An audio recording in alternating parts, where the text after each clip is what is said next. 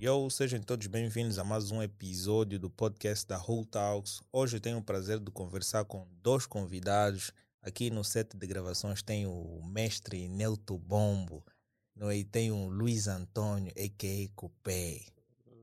Não é? Este que o, o mestre Inelton, como já sabem, é atleta de jiu-jitsu e é faixa preta da GF Team. E o Luiz Antônio é faixa roxa também da GF Team. Então, se gostaste desse episódio, deixa o teu like, subscreve o canal. Hoje você poderá aprender um pouquinho sobre conceitos de jiu-jitsu e aqui você poderá aprender e ganhar mais conhecimento sobre esta modalidade. Se gostas dos nossos conteúdos, podes acompanhar o que nós já temos lançado não só no YouTube, mas sim também no Spotify e outras plataformas digitais. Então, vamos falar aqui um pouquinho sobre sobre o vosso historial, como é que vocês começaram não é, a mostrar esse love pelas artes marciais, propriamente pelo jiu-jitsu? Posso? Hum, na verdade, hum, tudo começou pelo Jiboia. Uh, Jiboia Não, mas- podes puxar mais para ti? Ok, Vi- Oh, certo. O mestre Jiboia é que me incentivou a fazer o jiu-jitsu. Na verdade, foi tudo uma brincadeira. Eu, como já fazia grego-romano, ele disse, eu, eu, eu, lhe disse, epá, Jiboia, eu, eu bato todos os alunos. ver? Yeah. Ele disse, "Não, você bate os alunos, os quatro.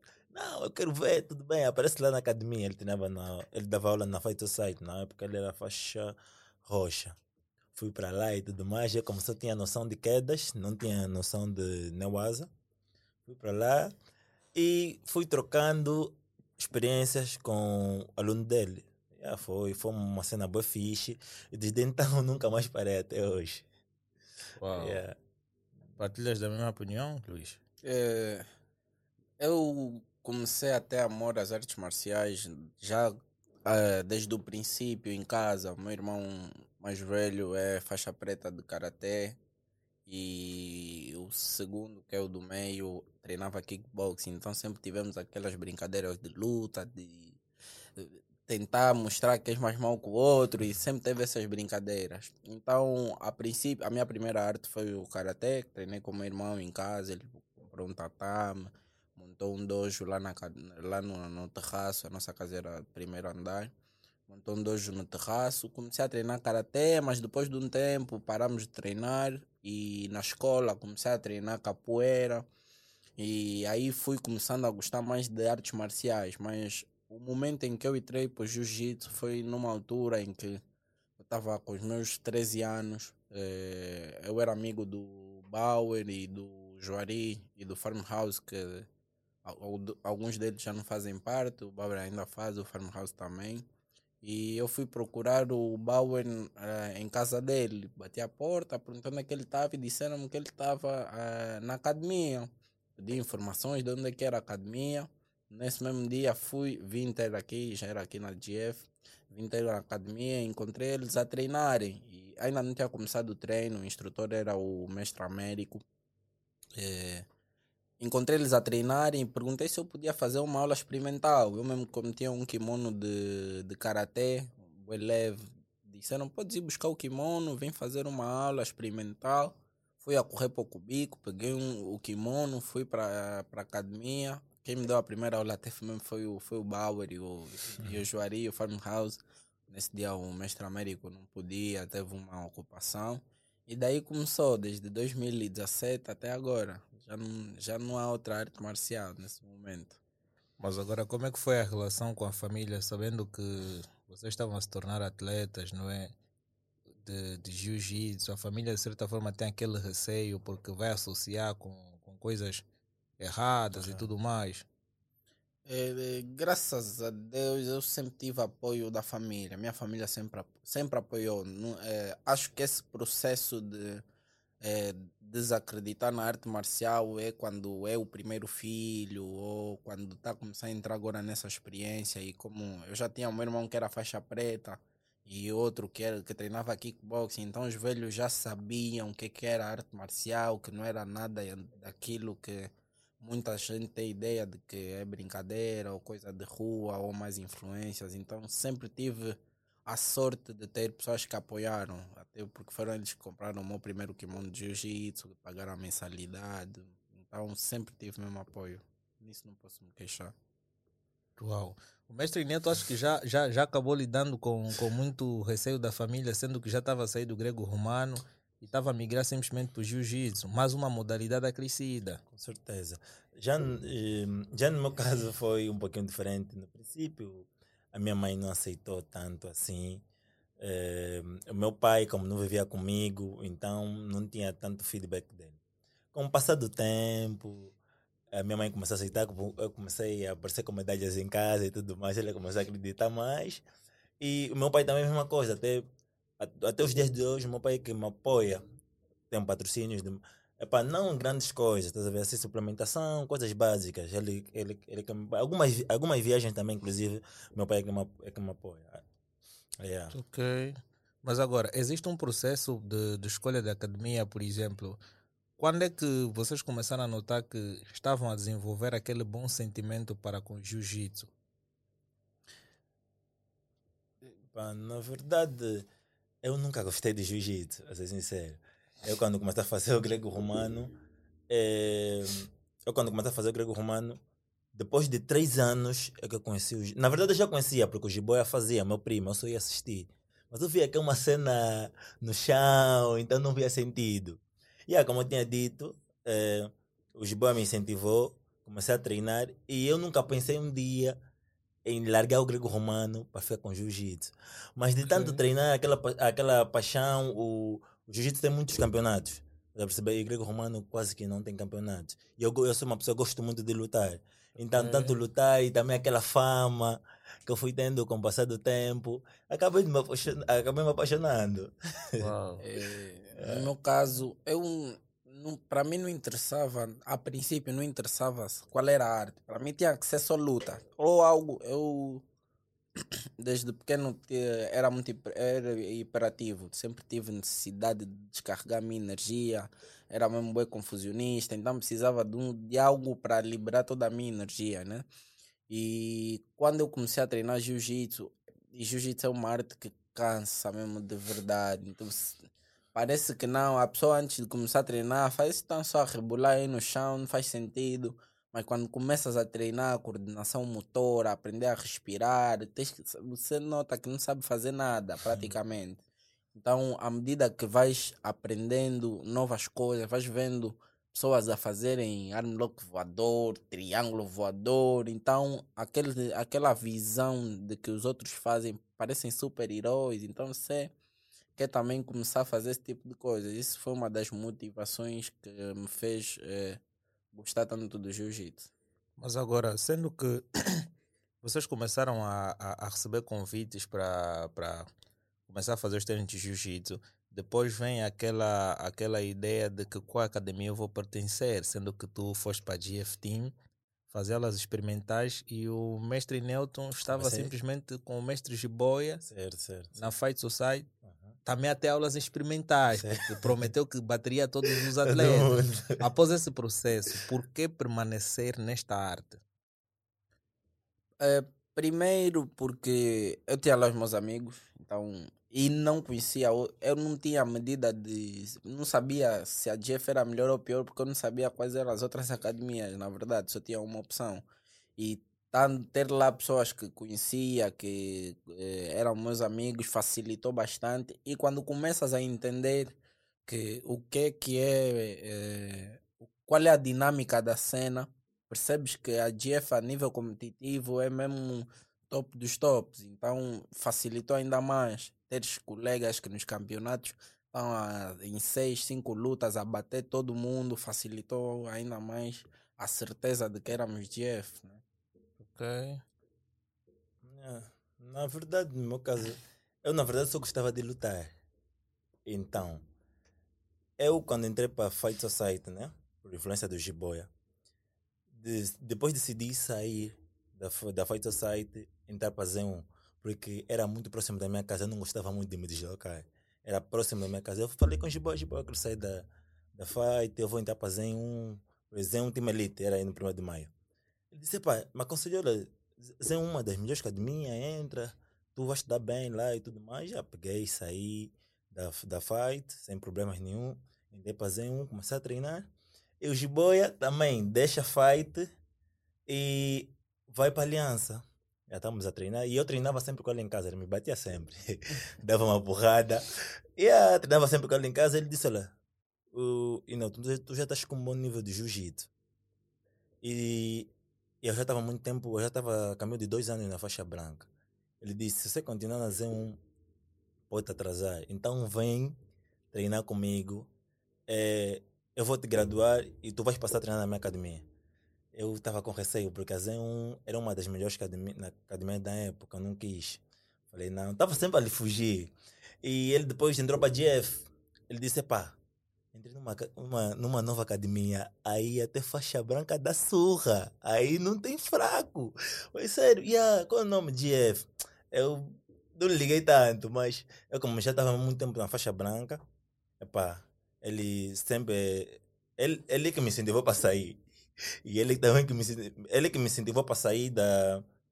da ele que me incentivou para entrar na Zen 1 e ele também que me incentivou para sair ele me entrou tanto na mente que eu decidi sair e segui, e segui fomos para a GF Team e logo que eu entrei na GF Team, primeiro dia me arrependi. Cada as condições, eu vi tapete e tudo mais, mas logo no segundo dia o Pipo me abraçou, aquilo foi algo que eu nunca vivi? O Pipo é muito amigável. Yeah, então, graças a Deus me receberam bem até hoje, estou lá na GF. Como atletas, não é sendo que começaram Quais foram os vossos momentos mais difíceis logo no início da carreira como atleta? Eu, eu não tive. No in... O meu momento mais difícil não foi no início, porque eu uh, comecei a competir depois de dois meses. Ah, teve, teve sim, teve sim. Tinha um atleta na academia chamado Paulo Alves. Era o meu, o meu demônio a tempo inteiro. Paulo Alves era um atleta muito rápido, muito, muito eh, explosivo, não tinha muito gás, então ele gostava de rolar comigo toda hora. Eu, eu, todos os dias tinha um braço que estalou, ou um pé que estalou, ou o pescoço que está mal. Todos os dias saía a chorar, mas no dia seguinte voltava a rolar com ele, porque ele chamava. E no, no, no, bom respeito da arte marcial, mais graduado é que manda. Se mais graduado é que manda, chamou para rolar, então você tem que aceitar. Mas, e aceitar. O, o William vinha me dizer: Copé, você não aprende toda hora ir rolar com Paulo Alves até alejar. E eu a chorar: é, não, ele é que me fala, ele é que me chama, não sei o que. Óbvio. Mas, opa, isso, mas, mas isso me ajudou muito, muito, muito, muito, muito, muito. Eu comecei a ver no, no Paulo Alves um, um exemplo a, a seguir, né? É, meio que síndrome de Estocolmo, né? É o que mais te bate, mas é o que mais você quer seguir. Então comecei a praticar, é, comecei a praticar um estilo de jiu-jitsu basicamente igual ao dele, porque eu também tinha as mesmas características, velocidade, explosão. Então esse foi dos momentos mais difíceis na faixa branca. Já. No início esse mesmo foi o momento mais difícil. Mas também quando comecei a surrar, é, me coiou Mas depois de quanto tempo? No, no meu primeiro campeonato, eu, eu, depois de dois meses comecei a competir, sempre, sempre ganhei. Eu na faixa branca só perdi uma vez, que foi o terceiro campeonato, perdi contra um atleta Matias. É, na altura ele era bem mais forte do que eu, né? Ganhou Achei Foi... que fosse o Matias da, da academia. Ah, Matias não treinar, vindo me ensinar a treinar. Não. Era o Matias, aluno do, do professor Tukeni. É, foi a minha única, uma das. Não me lembro assim de outra derrota na faixa branca. Na faixa branca mesmo, aí esquece. Faixa branca é azul, cocei mesmo a sério. Então, então, então foi, foi um, um momento mais difícil mesmo, foi no início com o Paulo Alves. Depois daí só foi show. Ok. E depois na faixa roxa, na faixa roxa, eh, quando eu fui graduado da faixa roxa, eu não estava convencido de que era a altura para começar a lutar de faixa roxa, adulto. Eh, eh, era muita coisa para processar. Já estava a sair de juvenil para adulto, nunca tinha lutado adulto. Eu achei que fosse lutar adulto, faixa azul primeiro, para apanhar a rodagem e pegar roxa. Mas eu fui graduado para faixa roxa com 17, antes dos 18. Então comecei, logo eh, que, eu, que eu peguei a faixa roxa, comecei a lutar de adulto também. E eu achava que não tinha nível suficiente para ser faixa roxa. E naquele momento, quando tu não acreditas no teu jogo, tudo parece que está dando errado, todo mundo parece que te bate. Até os faixas azuis que você batia começam a te bater.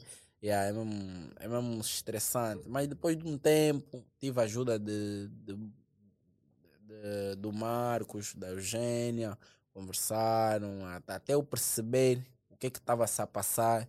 Aí começou a correr tudo bem, mas no princípio mesmo foi, mesmo, Chato. foi chato. Yeah. É complicado, e pô, mestre. Os Epa. momentos difíceis na academia. Na, verdade, na academia?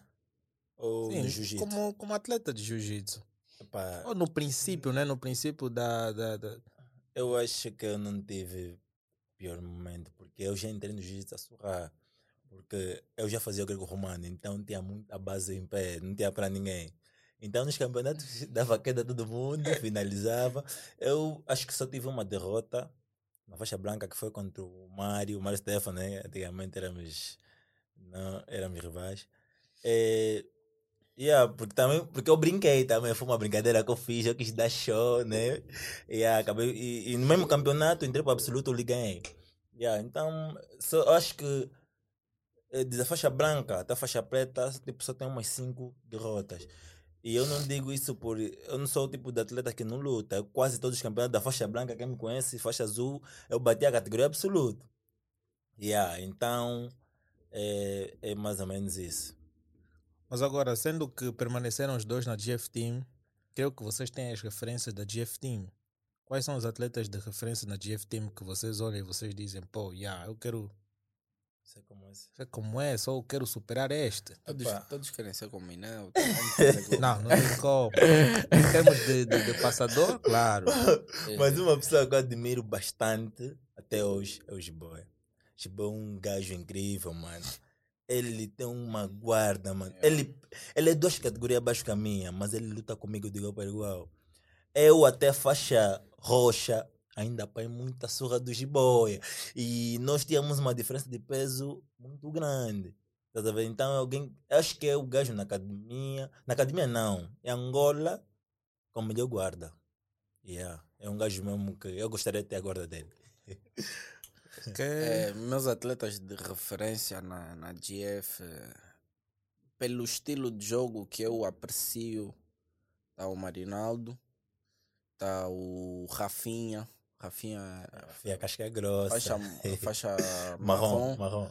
Já é faixa marrom. Tem, o, o- Rafinha, e por ser esquerdinho também, ele, é- ele é esquerdinho, eu sou esquerdinho, então fácil. Eu via o jogo dele, que ele, ele já deu sete balões na mesma pessoa numa luta, então Já me deu também. e- era o rei mesmo, ele- a guarda dele era mesmo impressionante. Então é o Rafinha, o Marinaldo, é... assim de referências que eu tenho. Assim, o Paulo Alves não, não sei se ainda conta, porque já, já Não não, já não tem. Yeah, já não, e também já não tem aquela imagem de uau, tá a ver? Então o Marina e o, e o Rafinha são as referências que eu tenho. E em termos de atletas mais promissores, quais atletas na GF Team que tu achas que têm um futuro e tanto? Olha. Esqueci o nome dele. O, o irmão do, Ama, do Amari. É Mário, o Jorogésio. Esse puto é craque. Muito se comenta do Esse puto é craque. ele é é é Eu achei ele muito craque. Yeah. É o segundo cupé. É o segundo cupé. Não, porque ele é habilidoso mesmo. O cupé que vai tirar o lugar do mexicano e supostamente o Jorogésio vai receber a coroa do, do cupé. Cupé. Não, o puto é craque. O cupé é ele, mas quem. Deixa eu ver, disputos. Ehm, olha, aquela menina, Evelise? Liz. Não, da- das meninas. grossa. Já ouvi dizer que é a única menina na academia. As outras são Aquela bundosas. menina. Mas eh, promissores, tá- tá eh, crianças ou também, do modo Não, geral? Aqueles atletas que tu vês, pô, tem um, tem um futuro bom, futuro próspero para. Eu acho o Mauro, eu acho o Mauro um atleta muito inteligente. Cresce com a luta. Acho o Will um atleta muito bom também. Eh, o Jorogésio, tem um futuro promissor, a Evlise. tarará.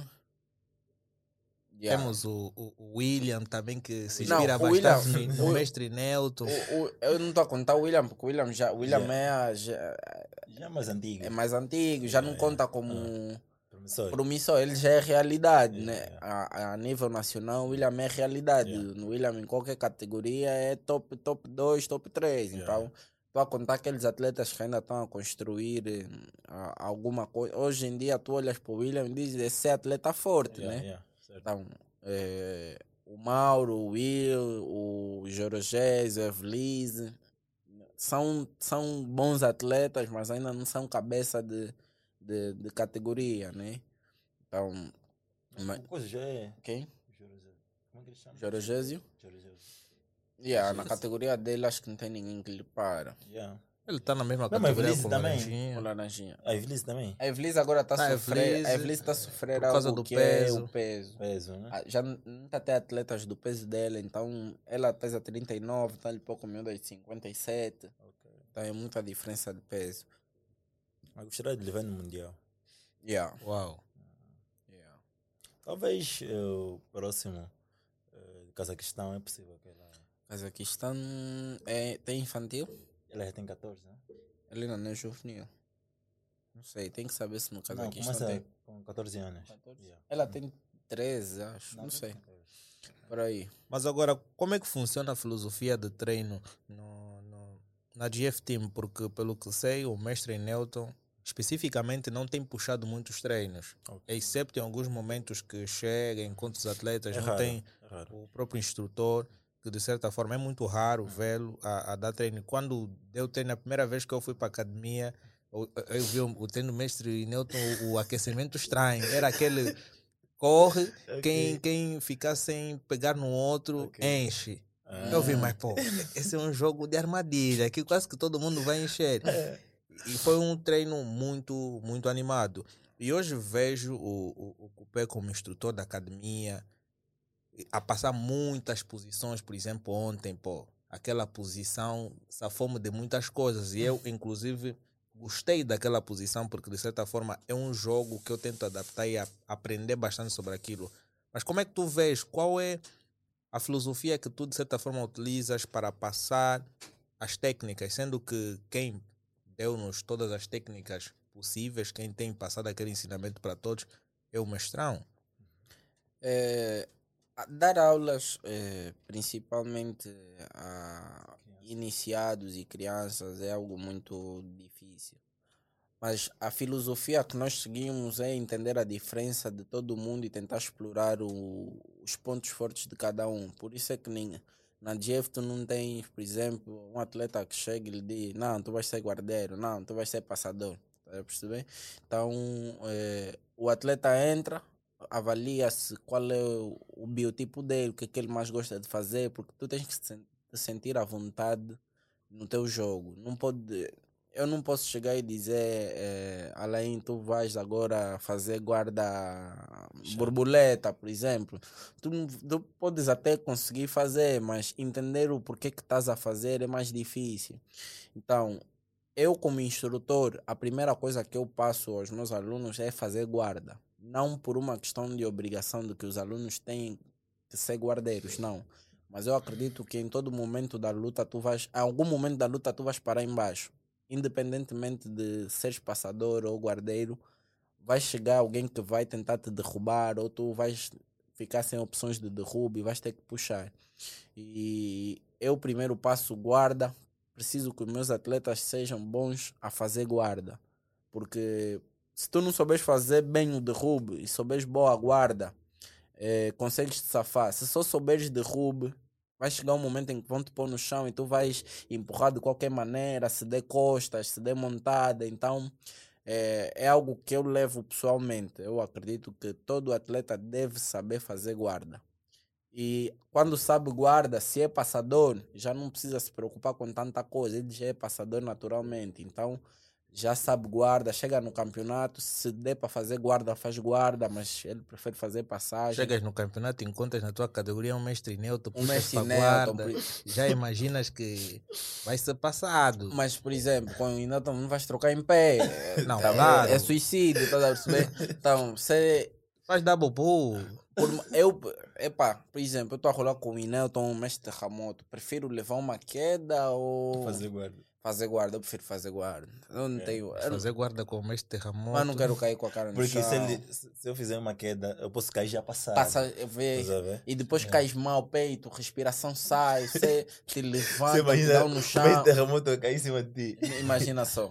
Não, mas também a pressão que o exemplo- mestre terremoto vai fazer para Hum. baixo. Teve a luta, por exemplo, teve a luta, já que tocamos no Mestre Ramoto, teve a luta do Mestre Ramoto com o. Como é que ele chama? A primeira luta dele do- Yeah, do o, africano. tá a tentar lembrar. Ah, africano? Do, ah, do, do- da da seletiva. seletiva. a seletiva foi contra o Kilamu. Killamon, sim, certo. O Kilamu é, é passador. Claro. Ele tem jogo de passagem. Mas ele decidiu puxar para guarda. Mas eh, eu, eu não senti que ele tinha Guarda. aquela guarda eh, suficiente para aguentar eh, peso, tá a perceber? Ele se calhar ia conseguir fazer guarda comigo, Mas aguentar é- um tempinho, porque tem mais força, mas saber fazer a guarda específica para a categoria dele foi mais difícil. O mestre Ramoto usou a experiência que tem, usou o peso que tem e passou a Passou. guarda, tá a ver?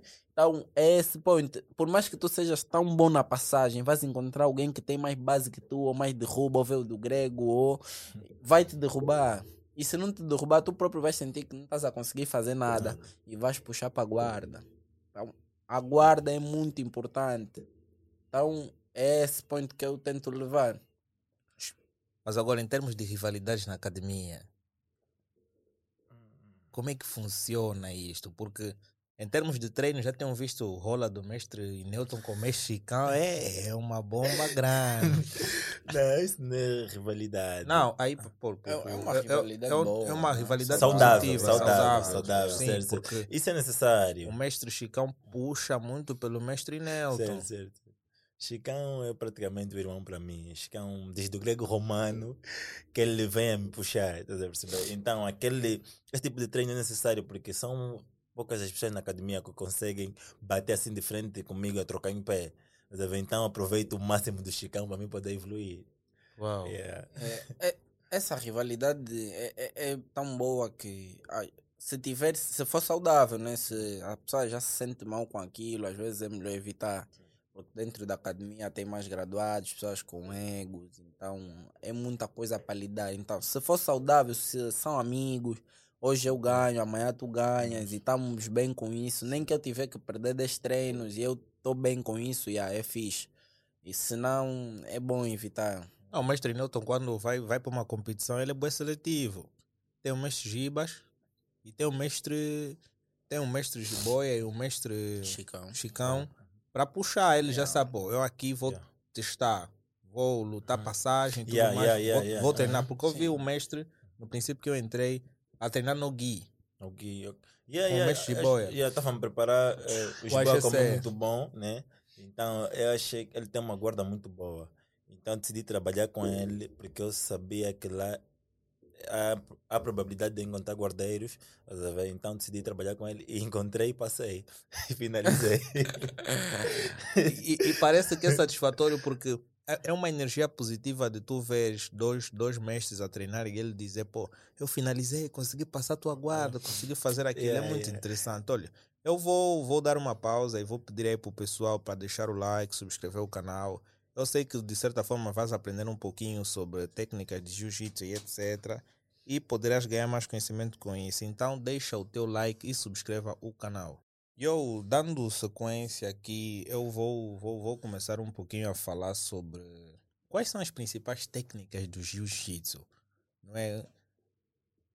As técnicas que devem ser aplicadas para qualquer atleta, as principais. Os principais são triângulo e armlock. Guarda fechada. eh, primeiro, vamos começar. Técnicas de submissão. Eh, triângulo e armlock, né? São as principais que todo iniciado aprende. Agora, técnicas de para ganhar pontos e etc. é Guarda fechada, raspagem de tesoura, é, passagem, passagem de guarda natureada. São essas é duas básico. é, é o que todo Básico. mundo aprende a Quando princípio. entra. Yeah. Aprende raspagem, na- eh, eh, raspagem de tesoura, monta, arm lock. Ou então passa a guarda natureada, estabiliza, monta, arm lock. Ou então puxa para guarda fechada, triângulo ou arm lock. Uau. Mas agora, existem critérios para se tornar um atleta? Eu não acredito. eu- acredito que tem pré-requisitos a se cumprir, mas depois cada um encontra o caminho que, que melhor se, se, se adequa a ele. Não é tipo um caminho. Um padrão. Yeah, não é Não tipo existe um lá, mestre Neu tem um grande atleta. pô. Passa o pau, qual, qual é o segredo? Não tem pau. Acho que o segredo mesmo é treinar. Mas treinar bem. Deixa treinar. Sim. Tens que treinar bem, cumprir as tuas metas, né? Que você traça. É, tudo na medida. Aí sim, com o passar do tempo, você vai começar a desenvolver. Mas o mestre Newton está a fazer dois, três treinos por dia. Há quem faz mais, mas está a passar o pau. Acho que é relativo. Acho que o segredo não é fazer muitos treinos. É fazer bem os treinos. Yeah. Não, mas pô, é, é, bué complicado. Mas agora, quando se faz um determinado jogo, não é como atleta, quantas técnicas eu devo saber para que eu possa me tornar um, um atleta de sucesso? É relativo, é relativo. Por exemplo, tu tens o Chicão, né? O Chicão eh, tem três, quatro técnicas que ele aplica e você não vai conseguir defender. Depois tens atletas que sabem 20, 30 técnicas Não que conseguem não aplicar. conseguem aplicar. Ah, Yeah, yeah. o- o meu- tipo, se tu souberes 100%, quatro técnicas, é melhor do que saberes 60%, 20 técnicas. Tá Sabe? Saber aplicar a técnica como a técnica exige, porque não é só saber. a- eu sei fazer arm lock, mas no campeonato tem fatores que influenciam para tu fazeres o arm lock. Tens que Claro. saber qual é a pegada certa, qual é a- a- o lado do quadril, onde é que tem que estar o peso, onde é que não tem que estar. Às vezes tu estás numa posição idêntica ao que viste no vídeo, mas não está a pegar. Por quê? O que está no vídeo, ele já estudou a técnica, já sabe que a mão não pode ser. Porque o jiu-jitsu é muito, é muito detalhista.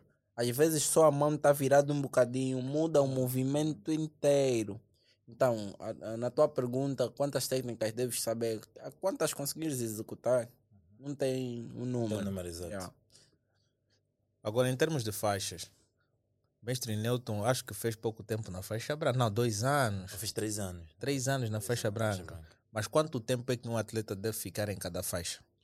Também, Relativo também, é também. relativo. Também é relativo. Mas a idade é um fator Apesar- crucial. Apesar do jiu-jitsu estabelecer, o jiu-jitsu é uma das poucas artes que estabelece idades eh, pré-definidas para as faixas. Por exemplo, no karatê, eh, tu pode ser faixa preta com 11 anos, 12 anos. Jiu-jitsu não permite Faixa isso. preta. Sim, Sim. no karatê tu tens faixa preta infantil, depois tens o faixa preta eh, sênior.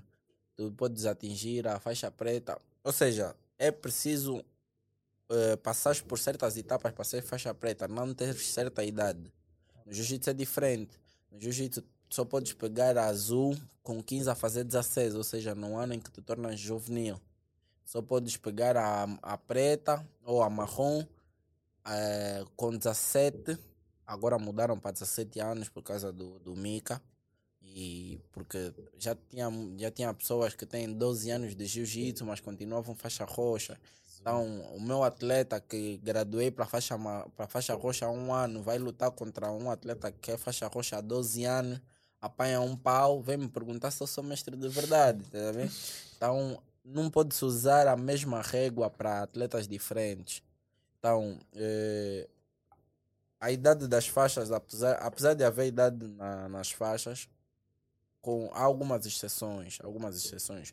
Por exemplo, se um atleta já passou por todas as faixas coloridas, eu posso dar azul antes dos 16.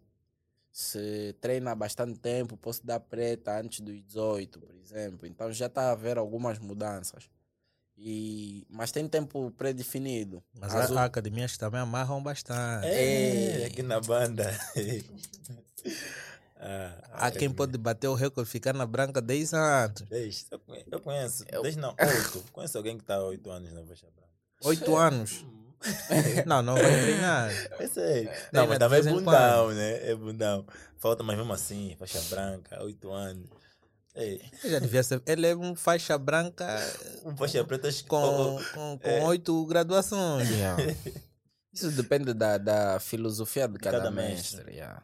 Mas quais são os critérios que, que o mestre usa para graduar um atleta? Mestrão. Mestrão tem um padrão. O- É, o, então- mestre, o mestrão tenta não, não, não, não, de- não deixar o atleta parado no tempo.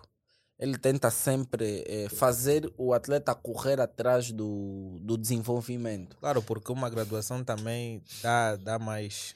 aumenta mais Sim, o ego sim, do sim, Há, atleta. há mestres que graduam por notarem o desenvolvimento e há mestres que graduam por querer, por querer ver se o atleta vai ter aquela fome. Porque chega um momento em que tu és, por exemplo, faixa azul há 5 anos, já começas a encarar tudo como se não tivesse desafio, como está tudo fácil. É só, eu posso ficar três meses sem treinar, mas vou chegar no campeonato, eu vou bater, bater todo, todo mundo. E isso faz a pessoa perder a Mas fome também atrasa o atleta. atrasa o atleta, eh, eh, faz ficar no comodismo. Então, depende de, de mestre para mestre. Cada mestre tem a sua filosofia. Há uns bons, há uns maus, mas depende do ponto de vista de cada cada um, né? Mas para ser um bom mestre, qual é, qual, qual é o critério mais certo a seguir? Depende do que é que tu queres como atleta. Se tu, se... Epá, isso é muito relativo. São co- S- São coisas muito relativas. Se tu gostas de um mestre atencioso, procuras um mestre atencioso. Se gostas de um mestre que não... Os treinos do, do mexicano. Se há, estás a ver? Treino do mexicano é para quem quer. Ah, não, aquilo é. Tá, tá a formar exército aí. Não, ele levou a cena do grego romano. tá? Não, o mexicano. Aí ele, um ele, ele tá levando isso pro jiu-jitsu. Yeah. tá? Mas é muito importante. Mas na parte. academia há esta particularidade em, em ter períodos em que tem mais enchentes e horários em que tem menos enchentes. Mas isso significa dizer que há preferências em termos de, de, de mestre. Às vezes, às vezes sim, outras vezes é o tempo de cada um. Porque Yeah, yeah. Há Um um estuda, estuda, outros tra- trabalham. yeah, Yeah. então se, se no- os horários que mais enchem são sempre os de manhã ou os da Seis, noite. seja nas 12, às 12 também. Às 12 também, porque é Horário de horário de competidores. Todo mundo que for competidor sabe que tem que fazer aquele treino.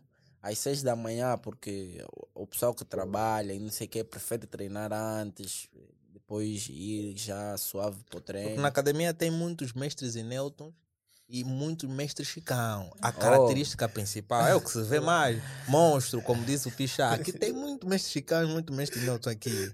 O- os alunos são o espelho do, do instrutor. Claro. O Chicão, o mestre Chicão é o, o instrutor com mais tempo na academia, né? O que passa mais tempo. Então é natural, é o que dá mais aulas. Então é natural que a maior parte dos E é o que dá mais com faixa nas que dá costas. com mais faixa nas costas, que mais bate. É, mas É, mas é o os alunos mestre. gostam. Yeah, yeah, os alunos yeah. gostam.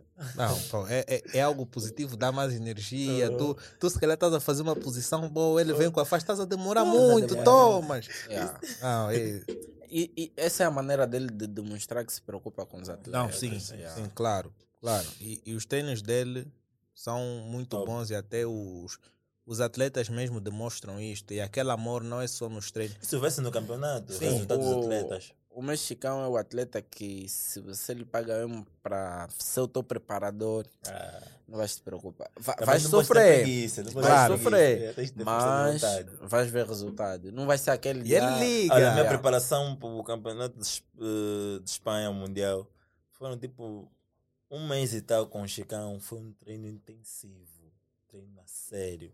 Cheguei lá, ganhei, consegui o segundo lugar. Aí, então o Chicão é um gajo mesmo muito focado, ele mesmo tem dom para isso. Yeah, yeah. E aí, eu quando tomo, tomo a precisar, é no Chicão. Uau. Mas agora, o, o, o mestre foi graduado primeiro em relação ao mexicano, mas ainda assim não mostra aquele nível de Não, superioridade. não, nem deve. de- Nem deve, mano. O Chicão sempre trabalhou comigo. É, como, como eu tinha dito desde o grego romano. Então, o Chicão para mim é como um irmão, um Há sempre mestre, aquele estás a ver? E há respeito, sempre aquele sim. respeito. Não só pelo Chicão, também como pelos outros Como colegas. os outros. Mesmo o Copé, apesar de ser, apesar de ser menos graduado do que eu, não significa tão que... Não, no jiu-jitsu tem essa particularidade. Todos têm respeito pelos, Yeah, pelos yeah. menos ou Ah, pelos mais, gra- graduados. Não, pô. O Cupé, nos primeiros dias do, do treino, eu via ele, chega, encontra o menos graduado no tatame. Não, tu sais, eu vou, vou rolar com ele, pô. Por que isso? Não, isso menos existe não pode bastante. ficar fora, mas quem está dentro, Não. tem exemplo. Os mais graduados normalmente ficam sempre a rolar. E os menos graduados estão sempre no canto. Canto. Normalmente é assim que funciona. Isso Essa- é uma hierarquia. É para fazer uma, uma análise técnica. É, assim, não vamos também. é, Isso acontece em todo lado. Todo, em todas, todos os setores da tua vida, você se for menos. O que menos tem para oferecer sempre vai ser posto de lado. A não ser que tenhas alguém que eh, olhe, ou- entenda a coisa de maneira diferente, que tenha mais paciência, que entenda que é, é o momento de te agarrar, de te apertar, de passar, senão mesmo vai ser posto de lado. Por isso é que tem aula para iniciantes. Por isso é que não se pode misturar a aula de iniciante com a aula de avançado. Porque o inici... o, o- vamos supor que tem um treino de 20 pessoas, 10 iniciantes, 10 in- eh, avançados. Na hora de rolar, só são três duplas, por exemplo. Né? Três duplas são seis atletas. Seis atletas. O menos, o menos graduado só vai entrar. Quando o mais graduado ou está cansado, ou não quer rolar com aquele específico atleta. Só vai entrar aí. Então, eu procuro o máximo, né? Às vezes deixar uma dupla só para menos graduados, ou então chamar menos graduados para. Porque, querendo ou não, mas os menos graduados também ensinam muita coisa. Claro. Te fazem ver um detalhe que se fosse com um mais graduado não ias conseguir fazer, porque ele já sabe defender e tu desacreditas na técnica, porque ele também sabe. Então, menos graduado é muito importante também. Uau, mas agora, em termos de, de competições, mas antes de falar disso, vou, vou, vou, vou tocar no ponto de que existem faixas que fazem o atleta de desistir facilmente. Epá, E para alguns a estudo, faixa preta- A faixa azul, não? A faixa azul, é, Faixa é, azul. segundo o estudo, ah. a faixa azul é a faixa de maior desistência. Por quê? Porque é a faixa que tu já provaste que não és faixa branca, mas também não tens paciência para chegar na faixa roxa. Yeah. Tu só, quando te perguntarem na rua, treinas? Yeah, Yeah, qual é a tua faixa faixa? Eu sou faixa azul. Tá? E faixa azul, aqui em Angola principalmente, eh, todo mundo conhece a faixa azul do judo, não conhecem a faixa azul Jiu-jitsu. do jiu-jitsu. A faixa azul do judo é uma faixa altamente perigosa. Acho que a faixa azul do judo já é um patamar muito alto. É como se fosse a faixa roxa do jiu-jitsu ou, O marrom. ou a marrom. Ok. Então, o maior índice de desistência mesmo é nessa faixa, porque tu já provaste que já não és do mesmo grupo que os iniciados, mas também não tens, se calhar, eh, tanta motivação para continuar, porque ser atleta mesmo não é fácil. Fácil. Mas também a faixa com mais trabalho. É uma das faixas com mais trabalho, porque depois, quando se chega na preta, alguns dizem que é a faixa, é a faixa do relaxa, as pessoas ficam mais Não, aqui em Angola. Não devia ser Angola, assim, Aqui yeah. Angola é que acontece isso. Yeah, aqui em Angola. A faixa, Pode falar. A faixa azul e a faixa roxa são as faixas de enxugar o maior conhecimento possível. Tu começas, já podes fazer técnicas voadoras, já tens um leque de técnicas muito grande que não te limitam, então ainda tens limitações em relação à faixa marrom, né? Mas é um mundo muito grande e, e os faixas marrons te batem, você bate os faixas brancas, tens que provar que bates também as faixas marrons. Então é interessante, é bem interessante esse período. Mas agora, quando vocês entraram, né, logo no vosso início da modalidade, como praticantes, vocês já pensavam em ser atletas que hoje são hoje em nível competitivo muito elevado? Por exemplo, o mestre Nelton está no top em termos da, da- do jiu-jitsu nacional, é uma referência e tá. Temos aí o Cupé também a fazer o, o seu legado que vamos falar já, enquanto ele recebeu a coroa, recebeu a coroa, né? Tá a fazer aí um- um, um- uns campeonatos excelentes, mas o mestre Nelton já Yeah, tem yeah. provado bastante. Eu, eu já, já sabia, porque eu no grego romano já era um atleta muito des- destacado. Eu com os meus tre... 14, 15 anos já lutava com os adultos, já ganhava. os Não, não, eu, vi, eu vi as fotos que o mestre mostrou. Yeah. yeah, então, eu quando entrei pro jiu-jitsu foi só com o objetivo de dar queda nos outros, pegar e bazar, tá a ver? E é o que aconteceu. Depois com o tempo comecei a me apaixonar, acabei por evoluir cada vez mais, treinar, até abandonei o grego romano, só estava a me, a me dedicar no, no jiu-jitsu. Até muitas das vezes me chamavam a seleção de, de grego romano e não estou vem treinar, tu estás a fugir porque não, a gente não está a fugir. Eu ganhei o gosto pelo jiu-jitsu, então vou ficar aqui, treinei, evoluí. Yeah, até hoje. Mas quantas medalhas já, já têm? Epá, para ser sincero, eu não tenho noção, porque eh, eu já ofereci muitas medalhas, até me arrependo. Até. Oferecer medalhas? E é tipo, a baby vai no cubico. é, olha, curti desse. Curti desse mambo. Mas Bem- isso é algo de mérito, não? Tem que merecer. Epá, era mais puto. Até, eu me arrependo, se desse para me pagar, para receber medalha, eu faria isso. Acho que já dei por aí umas 20 medalhas ou mais. E na, na troca de, eu estava a trocar de casa, então deixei uma medalha, deixei uma, quanti, uma quantia de medalhas com o meu, meu, meu tio, praticamente. Ele fez a mesma coisa, pegou, meteu no quarto dele.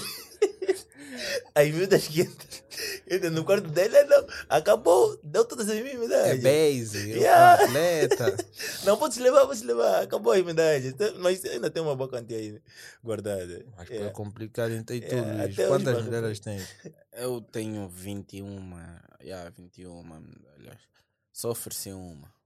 Uma que era de Todas plástico. estas são nacionais.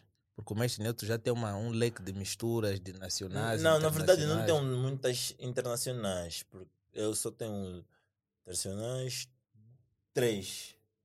É a do africano, é, Uma- que foi lutar na África do Sul e essa do, do vice-campeão mundial. Ok.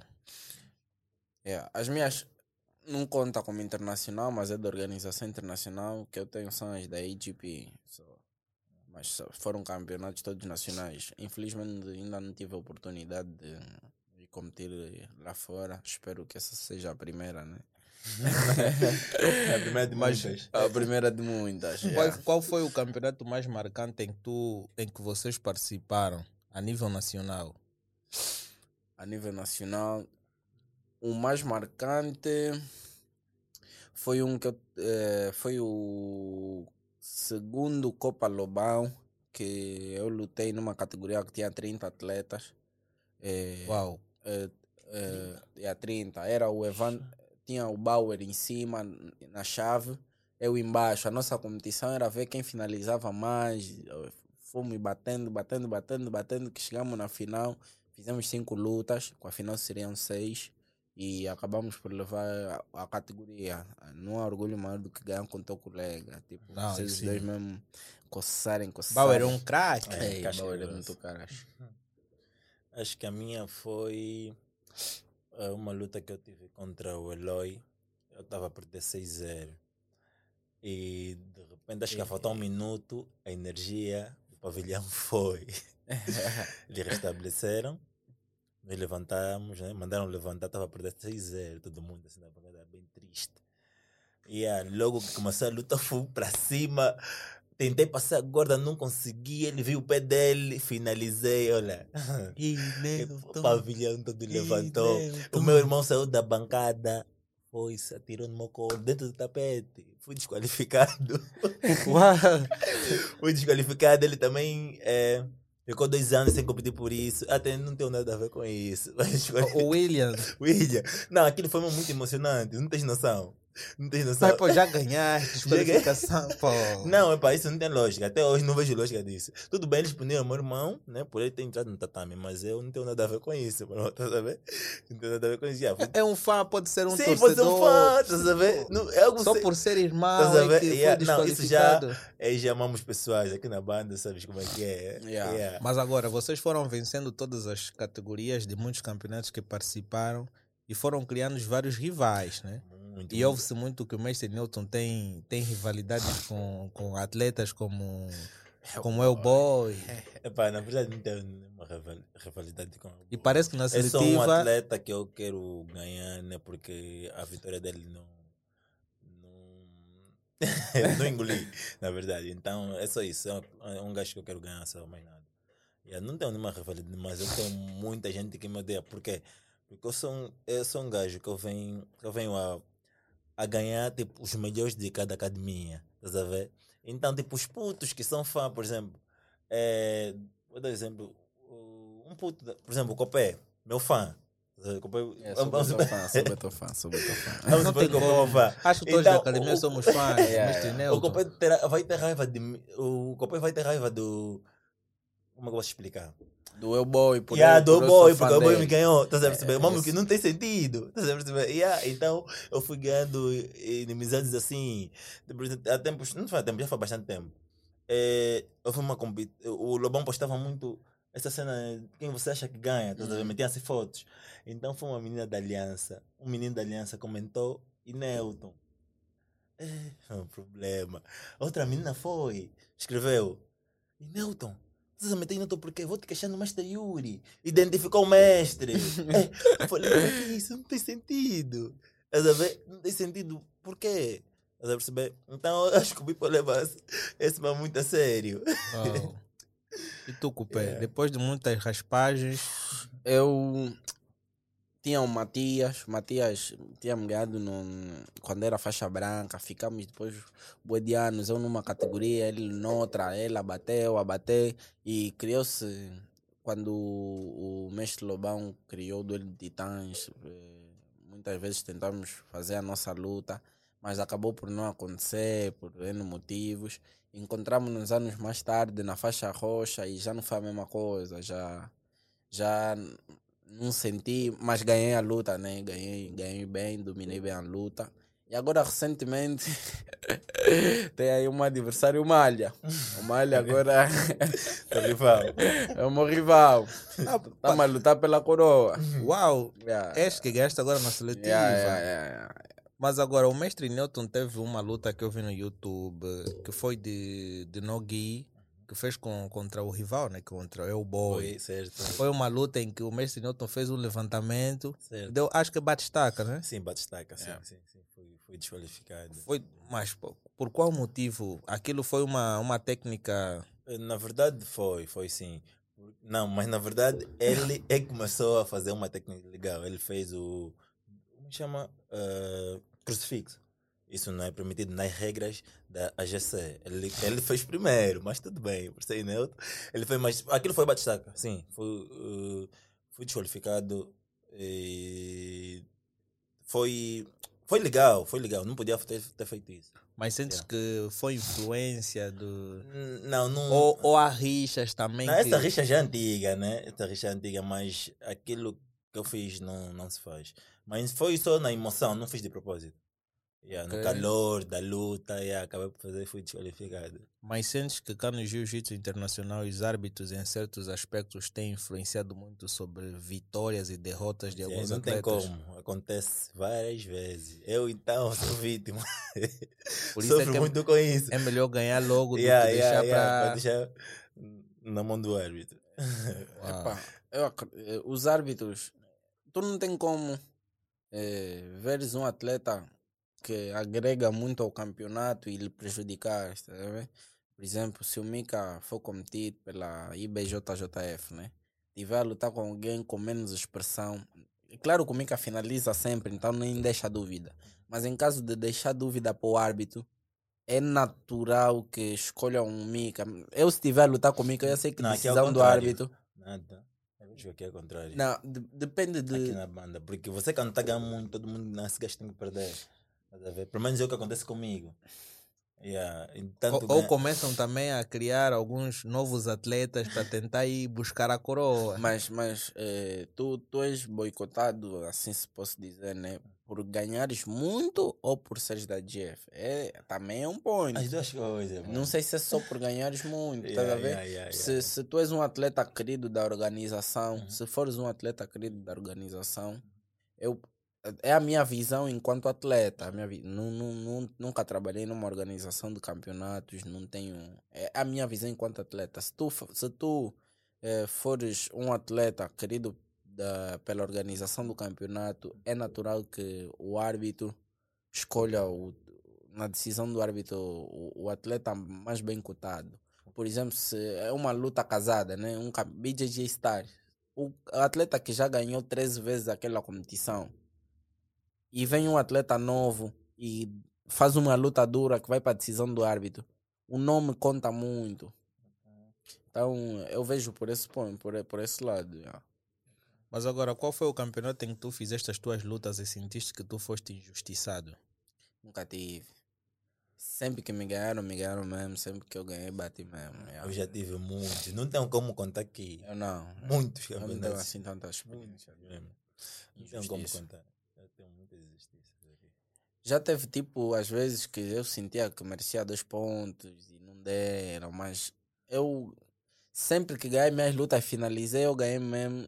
Dificilmente vou na decisão. Nunca, não me lembro de ter ido na decisão do árbitro assim, nenhuma luta. E quantos e, e sobre os campeonatos aqui, quais são aqueles campeonatos que vocês acham que agregam mais técnica para vocês? Aqueles campeonatos que vocês aqui em Angola vocês querem fazer porque sabem que vai te dar um nível em que você possa chegar lá no exterior mais AGP. Acho que é GPI e agora é o campeonato da federação. E agora o da federação. São os campeonatos. é, Eu, eu luto em todos os campeonatos. Eu Eu também não escolho o campeonato, mas eh, em, se tivesse que dar grau de importância, por exemplo, tem um campeonato no mesmo dia, Uhum. a AGP eh, Seria a prioridade. seria a prioridade. Eh, o da federação também, por envolver lugar no, no, no- Mundial e tudo aquilo, aquela convoltura que vem, né? Então, a AGP e a federação são os principais. Mas eh, fala-se muito dos boicotes. Essa rixa entre muitos outros atletas com os atletas da GF Team, a que se deve? É, Será que tem a ver com.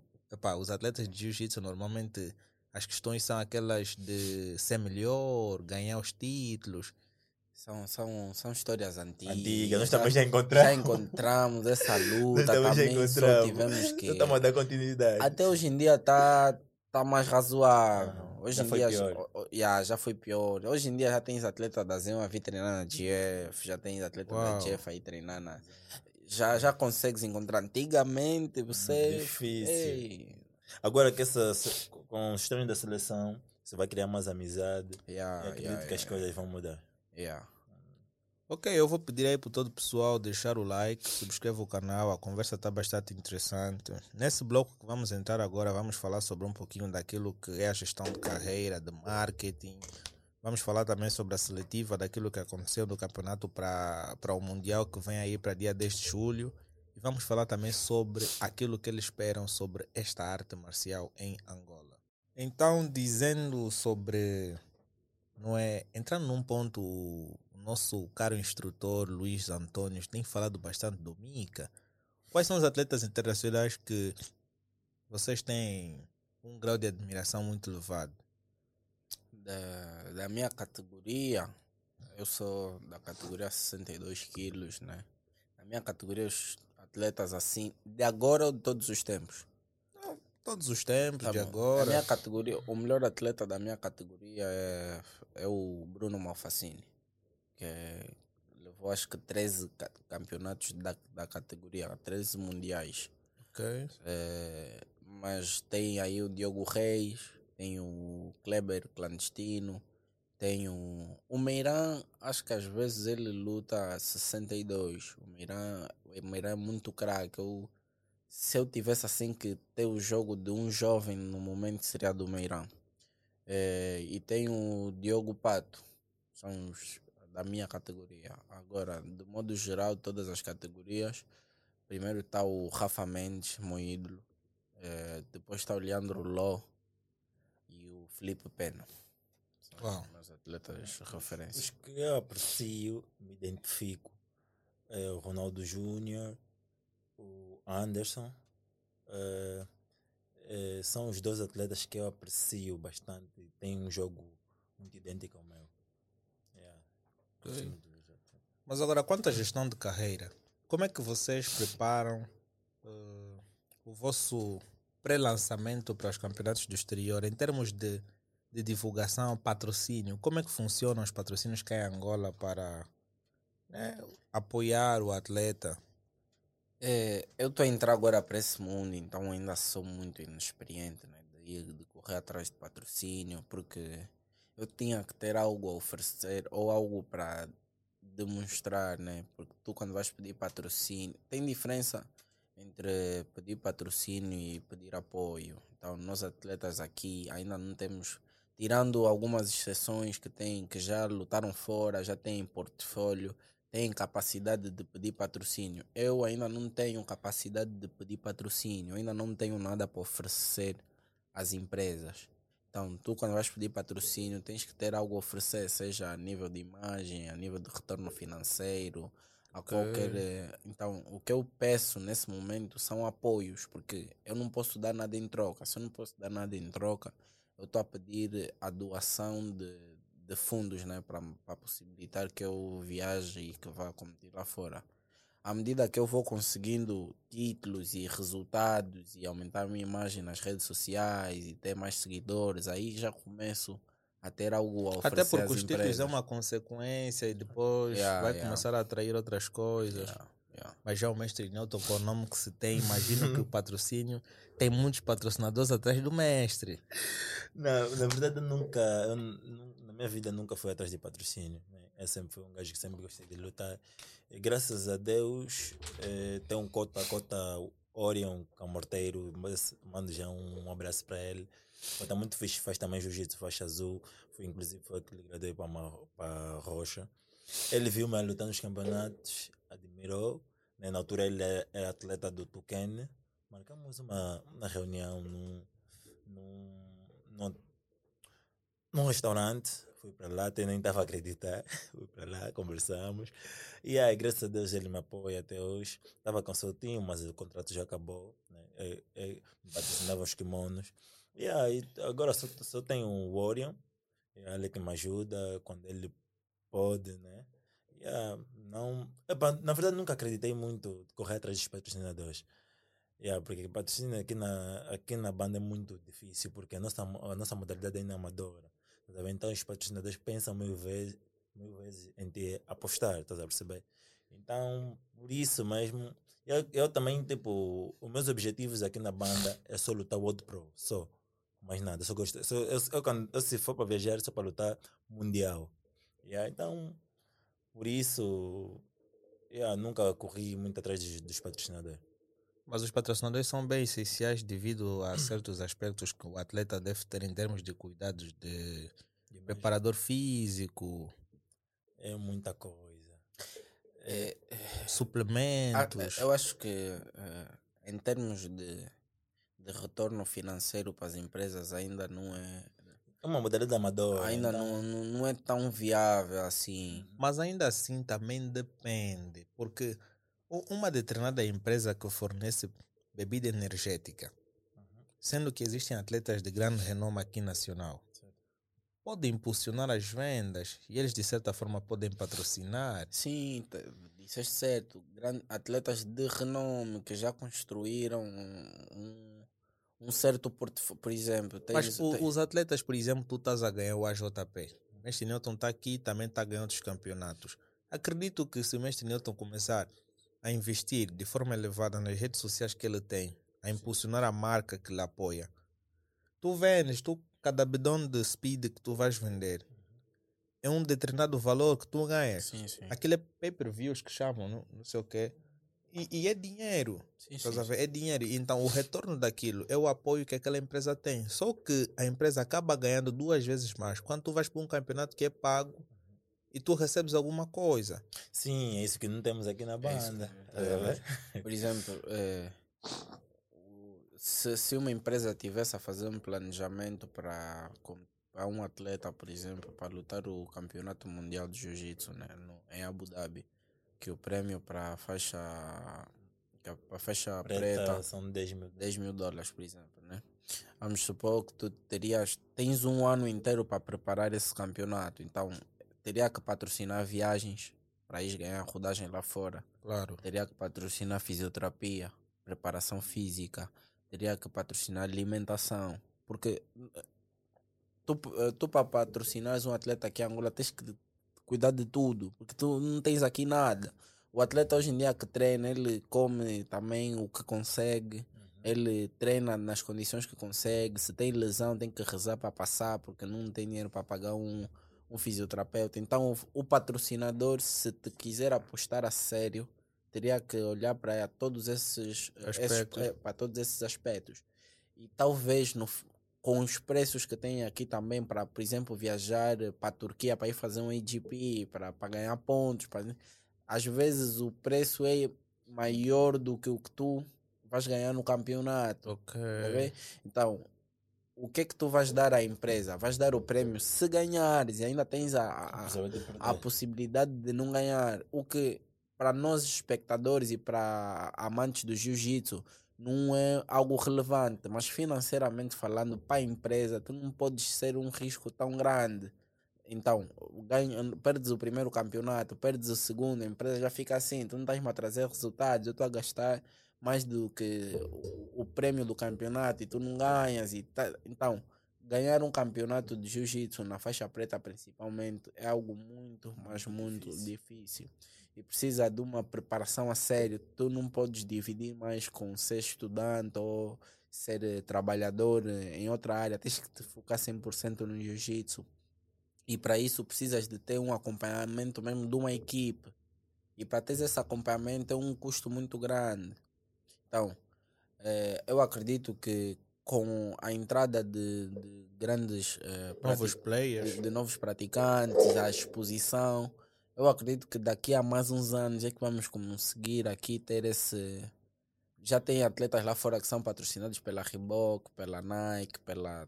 Então, à medida que vai tendo essa exposição, vamos conseguir ter essa, essa infraestrutura. Enquanto não, temos que nos virar da maneira que podemos. Porque às vezes eh, o patrocínio vem de um tio, ou de uma prima, ou de uma empresa. Mesmo a empresa que te patrocina é porque tem uma, um familiar dentro, ou o teu pai ou o teu tio conhece alguém lá. É muito por eh, influência e por links, não é porque tu representas racionalmente um, um retorno financeiro à empresa. Quem te É patrocina mais por, por, por, uma, por uma questão solidária. por uma questão solidária, yeah, yeah. Então, não te patrocinam porque querem resultados, te patrocinam porque gostam de ti ou porque querem te apoiar. Então, enquanto o tipo de patrocínio for esse, não vamos. Nem todo mundo vai conseguir ter esse tipo de patrocínio. Porque com a nossa a realidade daqui, uma empresa para se manter já paga um, um absurdo de impostos, já paga X, X. Pensa duas vezes em dar um milhão para tu ir competir lá fora. Então, Um fica- milhão nem chega. e um milhão não chega, só o bilhete já são 600 e, e, tal. Então, Só o custo de transporte também é muito caro.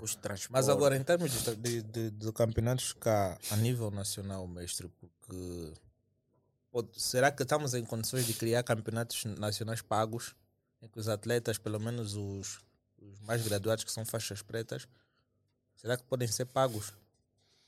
Podem, por que não? Tem muitos atletas capacitados, tem pessoas que vivem jiu-jitsu, tá a perceber? Então, nós temos bom, bons atletas no mercado e pode sim ser pago normalmente, pode.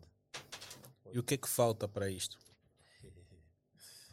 É, eu acho que falta. Epa, normalmente os campeonatos na- nacionais, agora que a, a seleção, ah, ou seja, a federação é quem organiza. E normalmente os campeonatos nacionais eles não pagam.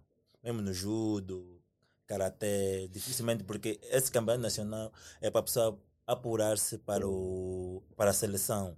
Estás a perceber? Então, não acredito. Normalmente os campeonatos que pagam aqui na banda são mais lutas especiais, lutas casadas. Estás a perceber? Senão um campeonato normal é muito difícil. Qual é a maior dificuldade que um atleta de jiu-jitsu aqui em Angola pode enfrentar? Hum, Patrocínio, porque a maioria dos atletas aqui em Angola querem ser campeão mundial. né? A maioria né, que compete. Patrocínio, eh, mas o que. Deixa eu ver. eh, necessidade, mesmo necessidades em casa, porque muitos atletas se calhar nem têm o que comer. Estás a perceber? Você imagina, um atleta que sofre de. Um atleta que não tem comida em casa, não tem como fazer um bom treino, por exemplo. Então ele vai ter que lutar para conseguir um emprego, primeiramente. Depois fica desgastado, vai, vai reduzir o número de treinos. Então, é complicado. Suplemento, só suplemento. O suplemento pode custar 30 mil ah, a 50 mil kwanzas. E muitos atletas não têm condições para isso. E um atleta profissional, ou seja, um atleta que segue um, um rigor de, de campeonatos, tem que suplementar, senão não aguenta o treino. Yeah, Yeah. é por aí. E, aí, e com a fasquia assim a elevar-se, todo, já, hoje em dia já não encontras no campeonato um atleta fraco que não sabe nada. Não enco- é, difícil. Então, hoje em dia, o que faz a diferença nos campeonatos é, eh, se um suplemento ou não faz muita Faz, diferença. faz a diferença. um atleta E suplementado suplementos e um aqui na atleta... banda é muito caro. Yeah, então, Isso porque também não tem uma produção nacional, isso É tudo isso é também, importado. certo, certo, certo. então, tocando no ponto de, de, de, de pagarem os campeonatos, nos, nos campeonatos, eh, acho que o Covid-19 veio dar um- uma grande dificuldade, porque antes do, do Covid, o nível de, de espectadores de Jiu-Jitsu estava muito grande. Teve um campeonato que foi feito depois do Covid, não depois, assim no meio, que li- quando liberaram quando liberaram os campeonatos, o primeiro campeonato foi no Paz Flor, organizado pelo Mestre Lobão. Aquilo abarrotou a sério, todo mundo ficou doente, até porque era pouco espaço. Então, antes do Covid, o nível de a quantidade de espectadores estava a crescer muito. Então, isso é que faz trazer rentabilidade ao campeonato, o que aju- Ok. ajudaria os organizadores a pagarem. Porque se tu tiveres que pagar o estádio, o tatame, a organização, tudo, Também os- o custo Ficas quase Mas sem lucro nenhum. pagar a categoria? pagarem categoria ou pagarem, por exemplo, eh, se Não, pagam simplesmente a categoria das faixas pretas. ah, nem na, As, por exemplo, as outras faixas, o, o- a mesma regra que é da IBJJ. Só as faixas pretas. E faixas coloridas, não? E faixas coloridas. Depois tens E esse tem problema. competidores também. a maior massa de competidores em Angola é roxa e azul. Yeah, porque as faixas pretas aqui na banda quase nem Não competem. Então, Sim. a maior Mas massa por quê? porque depois tem- Vaidade. não s- vaidade também, e Também. não só porque tu atinges aqui a faixa preta muito tarde. Yep.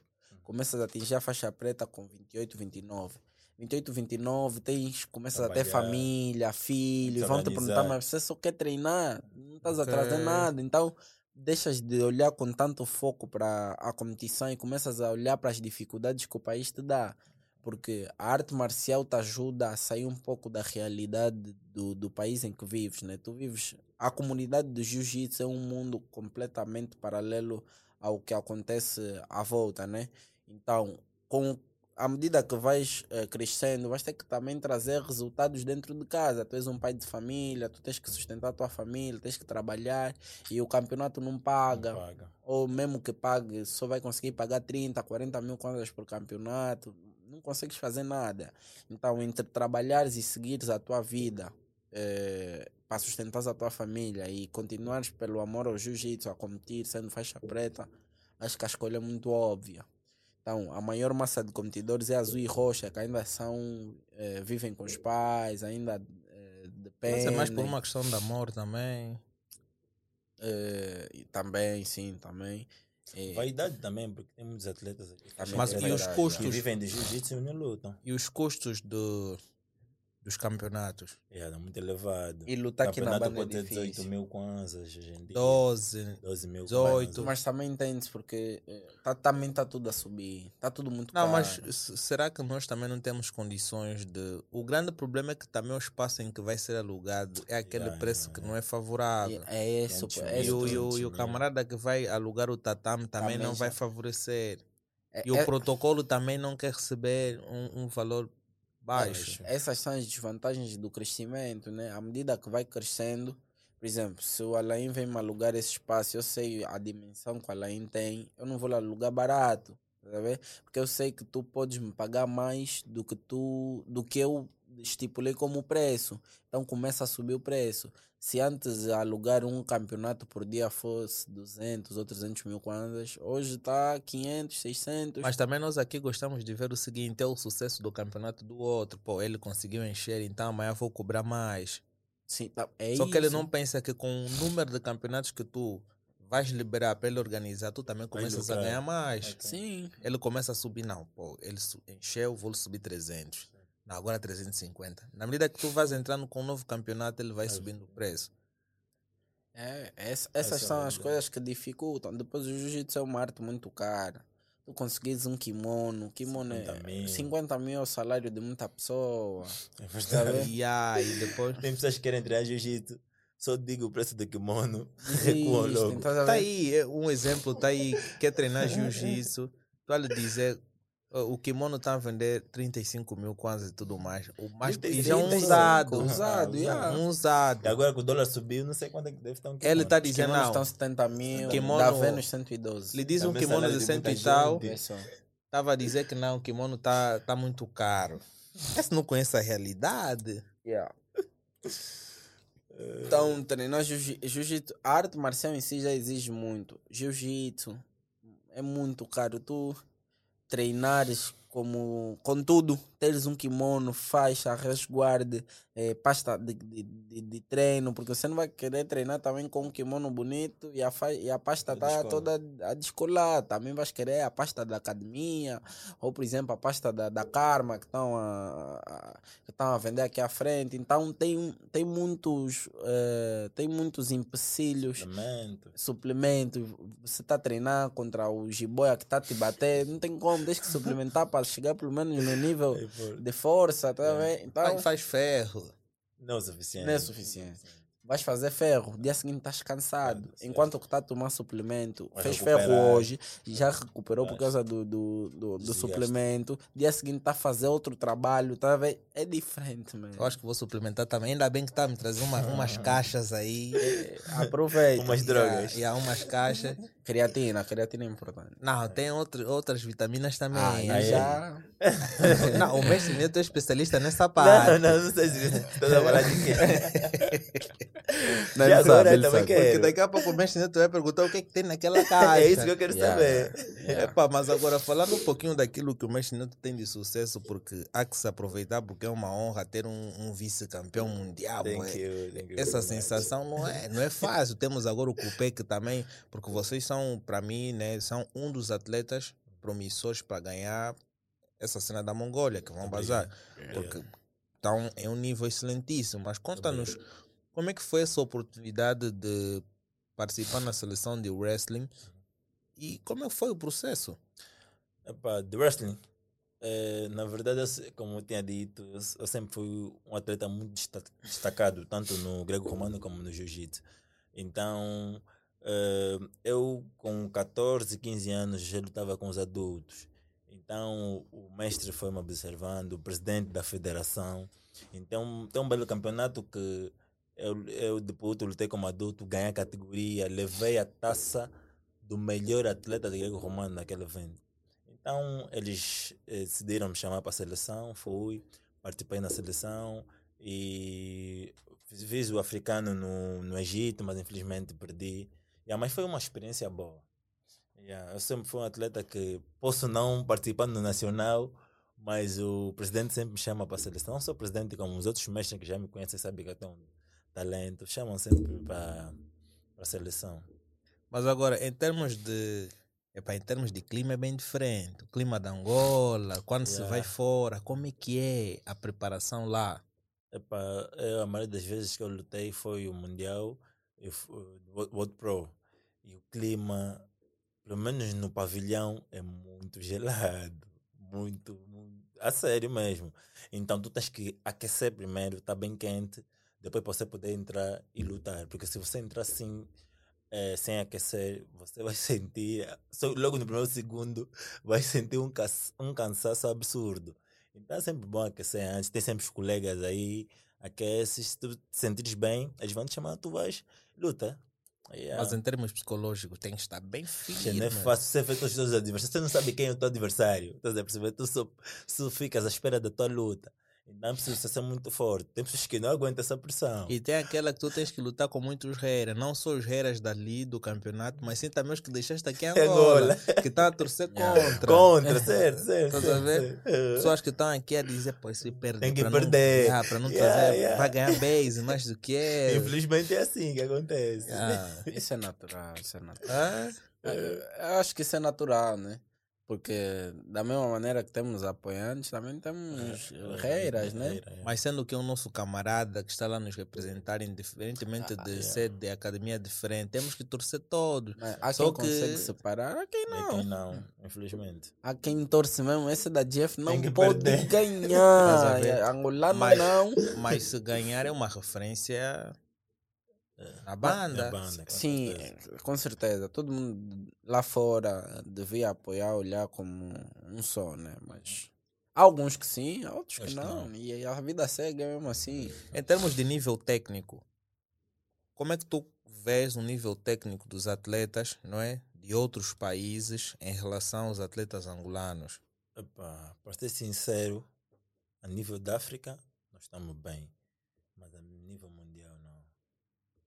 Ainda nos falta muito. É o que eu acho. Acho que ainda nos falta muito. Para nós conseguir alcançar os níveis. Será que é aquele, é aquele processo que o Luiz Antônio disse que é suplementar e Não só eles vivem daquilo, a ver? Eles vivem do jiu-jitsu, nós não. Estão aqui à escola, estás a perceber? Tem um que trabalha, agora que terminei, vou ter, próximo ano, se, tudo der certo, vou começar a trabalhar e não vou ter tanto tempo para jiu-jitsu, estás a ver? Eles não, eles nascem para aqui, eles só fazem jiu-jitsu mais nada. Então vai ser muito difícil. Nós tem que surgir com- alguém que vai fazer uma proposta milionária para o mestre, Yeah. em que vai estabilizar todos os mambos e, e, ah, Também e poder fica sobreviver do jiu-jitsu. Yeah. complicado, isso, né? isso, isso faz toda a diferença, que ainda Não, não. claro, porque tem alguém que diz que a melhor forma de você ver alguém a desempenhar bem o seu papel é tu meteres uma proposta elevada de quantidade de valores e tu dizes, uau, o que é que tu precisas? Eu preciso isso. Se eu te dar isso, vais atingir isso? Vou. Está aqui, tudo que você tem. E ele vai dedicar somente a fazer aquilo que você quer. E isso, de certa forma, faz bem, porque não tem como tu, tu manteres um, um atleta de grande nível quando ele está pensando onde é que vai dormir. Tá vendo? Não tem como. Assim mesmo. Não tem como. Isso que acontece. Ele está pensando, pô, vou dormir aonde? Yeah. Como é que eu vou comer? Uhum. Ei, a minha tia ligou-me, tem pedido, está-me a pedir dinheiro. Perceber? Se eu lhe dizer que estou aí treinar jiu-jitsu, vai me falar mal. Yeah. É bem complicado. essa é a nossa É a realidade. nossa realidade. Yeah. É bem complicado. Mas é pá, e quando vem o bolo, o mestre Newton foi um dos que recebeu uma bola Sim, preta. Sim, sim, sim. né? Diferente de A muitos. primeira, depois de, de tantos anos, essa foi a primeira vez. Nunca tinha recebido. Ok. Yeah, não foi a primeira vez. Não, mas a leva do, Golden. do mestre já começou a dar outras esperanças. Não, graças a Deus. Graças a Deus, já, já. Quem tiver visão, vai, vai, vai conseguir agarrar. Não, e, e de certa forma é um dos testemunhos, recebeu valores Sim, sim, do sim, Estado, foi Graças a recebido. Deus, sim, recebi. E, e, e, vai se vendo, né? Com certeza, com certeza. Mas agora, com esse valor que recebeu, eh, será que é usado novamente para investir? Com certeza, com certeza. Vai ajudar na suplementação, no, no, no ginásio, ver? Esses gastos que eu preciso. Se precisar de mandar kimonos, estás a ver? Kimonos, isso que eu preciso. Viagens. E aí já vou poder custear com o meu próprio dinheiro. Yeah. Também investir, né? Temos que investir, porque também não posso gastar tudo assim. estás a ver? Tenho que ter alguns investimentos também. Yeah, Ah. Por aí. Epá, eu vou pedir para o pessoal. Epá, nós vamos entrar já para a reta final, que é a última take. Que nós vamos falar sobre o campeonato da Mongólia, vamos falar sobre que aconteceu na seletiva. Ok? Yeah, vamos falar sobre isso. Então vou pedir para tu deixares o teu like. aqui. E se tu gostas do nosso conteúdo, partilha com os teus familiares, partilha com aquelas pessoas que tu tens um determinado contato, ok? E coloca like porque assim tu identificas e ajudas o YouTube a fazer com que esse vídeo chegue para mais pessoas e o API vai trabalhar nesse sentido, ok? Então siga-nos nas redes sociais, no Facebook, no Instagram e também no Spotify. Embora que agora vamos mudar de, distribuidora, mas ainda assim vamos continuar no Spotify, mas vamos aumentar o engajamento mais elevado em relação ao Apple Podcast, no Google Podcast, porque vamos mudar de distribuidora. Mas ainda assim o e-mail é o mesmo e o nome também é o mesmo. Então, dando continuidade, eu estou a falar com os dois campeões da seletiva, cada um na sua categoria. Com certeza. Mas como é que foi esse processo de, de preparação para, para poder participar na seletiva? Na verdade, foi normal como outros. Foi, para mim foi mais um campeonato. E apesar que eu tá, a pessoa fica com certo receio por eu ser mais graduado e saber que eu vou lutar com menos graduado. Ok. Yeah, eu fico com o maior peso, estás a perceber? Yeah, mas a preparação não foi diferente dos outros campeonatos. Yeah, foi uma boa preparação. Cheguei e fiz o meu trabalho como deve ser. E graças a Deus consegui vencer. Felizmente o, o Luiz não teve a oportunidade de ter faixas pretas na tua categoria. Não, teve, teve. Américo. Ah, sim, Américo. sim, sim. É o único faixa preta na tua Sim, categoria. Já o, o mestre Newton teve bastante e ganhou Não, todas não, as não. lutas. Não, eu fui. Excepto eu um- era o único faixa preta. Tinha marrom. Tinha, ah, não, não, não. Tinha. Tinha um faixa um- preta. era o Edmilson. Era o único faixa preta. além de mim. Tinha um faixa roxa, um faixa azul e um faixa marrom. Yeah. Uau. E a categoria do, do, do, do mestre, parece que a- a única luta que tiveste mesmo de, de, de power elevada é a final. A final, final foi. Eu não A final era tudo ou nada. É tudo ou nada. Tive que ser mais cauteloso. É assim, não. Porque nós aí na plateia estamos faz, quer dizer, a pessoa está no tatame, não faz. dá pra fazer à toa. E Yeah. aquele cara Porque, também é bom de eu trocar em pé. Eu já perdi lutas assim, na emoção, aquela que eu, que eu disse que eu perdi com o Mário. Foi assim, emoção, a plateia todo vai. Eu sempre fui um gajo que teve muita claque, tá a perceber? Então vai, Ok. vai. Naquela emoção, você faz uma queda à toa, pega um costa, acabou a luta. Então, hoje em dia sou mais cauteloso, já não sigo tanto o público. Yeah. Mas qual foi a maior dificuldade que vocês viram no- na seletiva? Nas lutas? A minha foi um malha. Malha foi na final? Foi a final. Ah, eu acho que aí foi mais fácil. Não, a, eu, tive. A, a luta anterior foi mais fácil. Não. A, a final que eu vi, a luta praticamente foi mais fácil, porque tu entraste, finalizaste rápido, estavas a ganhar. Essa, essa foi a primeira. Essa foi a primeira. A final foi com malha. Sim, mas aí não, não, não teve grande dificuldade, pelo que eu vi. Eu, eu dominei a luta, né? Yeah. Dominei a luta, Sim. mas ele. Foi a luta mais dura. Foi a luta mais dura. É, Ok. Ele. Eu senti. Eu tinha dois pesos aí. A primeira é que ele já tinha. Tava 1-0, ele tava a ganhar. Porque no campeonato da, Sim, da AGP, ele. Ele, ele levantou, Ele, Ele ga- ganhou. ele ganhou a luta. Eu não, não, não dei o foco necessário a, a ele. Eu não conhecia antes, antes daquela nossa luta, eu ainda não conhecia o, o Malha. Então, eh, ele ganhou e eu fiquei com aquela pulga atrás da orelha. Esse gajo me ganhou. Não, tenho que Ok. desforrar. E tive a oportunidade de desforrar eh, eh, antes, né, nesse campeonato, porque eu sinceramente não contava que ele fosse a final. Eu, na minha cabeça estava que ele poderia até ganhar o, o Sérgio, mas Ok. duvidei muito que ele fosse ganhar o Mestre Américo. Então, quando ele ganha o Mestre Américo, Mais uma aumenta responsabilidade. mais uma responsabilidade. então, era, já eram duas. A dele ter ganho, eram três, na verdade. A dele ter ganho a nossa primeira luta, de ter ganho um mestre da minha academia e de que o primeiro lugar era mais importante. Então, não só por, eh, pelo campeonato, mas porque eu tinha que lhe ganhar mesmo. Então, foi uma luta com mais estresse. até porque já havia rivalidade no, no AJP, né? Já, já ganhou tinha- outro- já no ganhou. campeonato passado, tinhas que, de certa forma, Yeah. receber Tinha que a medalha. Já tinha, tinha que, que- que mostrar que ele, ele é o rei malha, então é que tirar um coxa coroa daí. Mas agora, É um qual, qual, quais foram as categorias que mais difícil estava? Porque tinha, tinha a categoria em que 700. estava o, o mestre Aldo e o mestre Jiboia. Essa categoria já sabia. Acho que a categoria mais difícil foi a Foi 77. 77, já, já tinha. já tinha muitos E a- A craques. 77 era do mestre Nelton. Não, não, não, Não, do Marinaldo, Jorge, Ah, ok. William, yeah, Foi tava, tava, improvável. tava, yeah, tava dura aquela categoria. Yeah, tinha menos provável de ganhar aquela É, categoria é foi que quem ganhou. yeah. Yeah. Ah, mas é pá, por isso é que.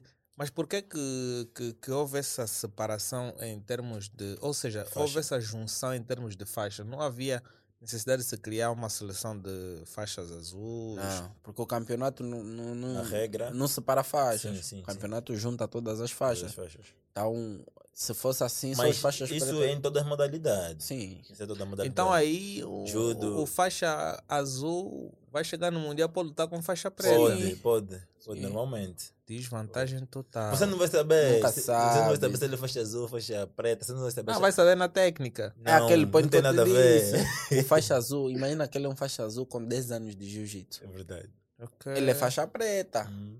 Ele, ele é faixa azul na, na, na teoria, mas na, na prática, não é faixa azul. Então, é- aí é que enganas. Às vezes estás a lutar com E faixa não azul. só, não precisa ter 10 anos, mesmo 3 anos Três, mesmo. quatro. Um faixa azul a sério, que treina mesmo a sério, ele pode vencer uma faixa preta.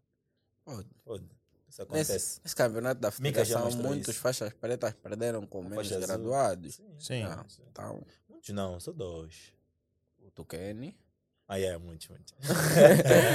Não, muitos não. Três só. três, não, mesmo três é muito. Mesmo três é muito. Três é muito. Sim. Três. É, Sim, três. três, Não, é. três. Faixa preta e marrom. Só que havia na, na, seletiva havia mais atletas da GF Team em relação a outras academias. Não. A GF Team era a academia que mais levou atletas. Aí é? Acho- Hum, acho- Sim, sim, sim, tem Sim, né? razão. A 6-9 Nós tinha praticamente. A 6-9 tinha 5, 4 atletas da GF. Ok. A 6-2 tinha 2. A 8-5 só tinha 1. Um, a 7-7 tinha 2. 3 com milha. Então, yeah, tinha um Na categoria masculina são apenas sete, nós levamos quatro. Yeah. São sete, ou- são Sete. sete, né? São sete. 7, 7, 7. Yeah, tinha nós levamos ca- quatro categorias. Mas o que é que Mas vocês acham? terremoto não conta? Conta. São, quatro, são, são sete. Como este terremoto. Ah, são, são 7. Yeah, nós levamos Ah, quatro então. categorias. O que é que vocês acham que, que faltou para que a GF Team tivesse mais impacto, tanto no, nos masculinos como no feminino? Porque no feminino a única que pontuou foi a Dandara e a. Dandara- Tem a outra A carinha. Ripinha, acho que chegou a ganhar uma luta também. Não, que Não, foi no pódio. pódio. Acho que foi a Naya. Sim. Não, foi, foi. A a Naya ficou em Dandara? terceiro, não? Ok, não, não sei. Não sei. Não, não tenho assim, mas a, a- em- no jiu-jitsu feminino, a, a academias estão à frente da nossa. Yeah, yeah, yeah. A CP e a Z1 estão à CP da então. nossa. Mas o que é que falta? Se, se estamos a formar cascas grossas Sim, no mas masculino, eh, também nas meninas é só dar uma sequência. Não é tão fácil. Há Yeah. academias que têm mais tendência a, Para crianças. a crianças, academias têm pra- mais tendência para meninas. meninas, Yeah, Bem. acho que a nossa tendência é mais para os adultos. para os adultos, para os Yeah, rapazes. pros já. rapazes, yeah. Ok. As meninas da nossa academia eh, treinam, mas não com aquela rigorosidade E para o lado masculino, para que houvesse um, um maior brilho, o que é que vocês acham que faltou? No campeonato? Sim. Eu acho que teve, teve o que o campeonato precisava, porque aí provou-se quem quem está querendo mais a, quem, quem quis mais vencer, ganhou. Quem teve mais fome, mais vontade de vencer, ganhou. Então, sendo da GF não, acredito que os primeiros lugares e os segundos merecidos. foram merecidos. E quanto à preparação, como é que está a ser? Sendo que o campeonato é já dia 10 e vão viajar. Quando é que vi- viajam? É, pro- provavelmente 10 ou 11. Dia 10 ou dia 11. Mas o Na campeonato é começa dia quando? 14. Dia 14. 14. Uau, chegar 10 ou 11, menos 3 dias é mais cansaço. Não, a, a ideia acho que é sair daqui dia 9, porque vai- são dois dias de viagem praticamente. Então, Fazer escala. Yeah, vamos fazer três escala, três, três, três países. Então, É um ide- país com, com um clima muito frio. yeah, cat- cat- bem frio. nesse tá 11 momento, graus. nesse 11. momento é o, a altura do ma- mais calor, tá 11. 14. 14? São 14 graus, mas chega a fazer menos 50. Na Mongólia chega a fazer menos, Menos 50. 50 graus. Menos 50 graus. Aonde? Na Mongólia. As- nas épocas mais frias do, do, do país, Menos Menos- 50 va- vão morrer. menos 40, menos 50 graus. Eu vou conseguir lutar com esse clima. Tive a ver, tive a ver eh, hoje a temperatura do país. eh, em janeiro, são a altura que faz mais frio. eh, em- e quando está com neve intensa, Pode Mas, bater mas essa altura menos de não 40, organiza, menos não organiza 50. campeonato, essa É, altura. 14, 14 graus para nós já é um frio.